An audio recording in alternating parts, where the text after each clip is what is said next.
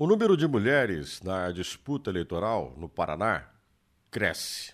Será que isso significa melhora na representatividade?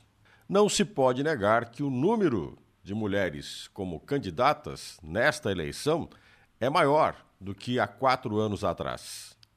Aqui, no nosso estado, o número de candidatas cresceu 30,2% em comparação com 2018.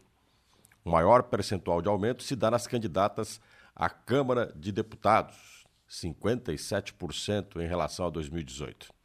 Nós saímos de 137 candidatas em 2018 para 216 nesta eleição.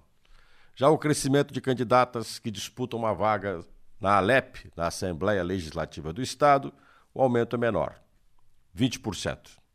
Os homens continuam sendo a maioria na opção entre os candidatos, 67%.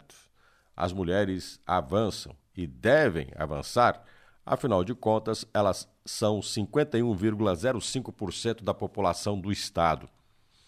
Elas são a maioria dos paranaenses. Mas os números de candidatas crescente demonstram a melhora na representatividade das mulheres?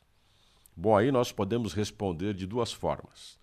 A primeira, com um olhar no horizonte mais distante, nesse caso, daqui a 8, 16 anos. Podemos dizer que é sim um crescimento. Quanto mais mulheres são candidatas, mais elas viram opção e elas podem garantir representação. É uma janela aberta. Agora, tem outra forma de responder isso também: de que, apesar de termos um aumento do número de mulheres, ainda continuamos tendo a ingerência dos homens nas campanhas.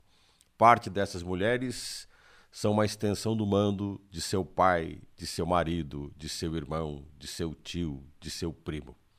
Colocam elas para transformá-las em um fantoche manipular, caso sejam eleitas a sua gestão, o seu mandato.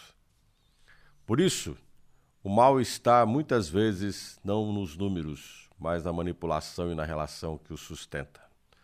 Continuamos precisando de mais candidatas. Mais que isso, continuamos precisando de mulheres mais independentes.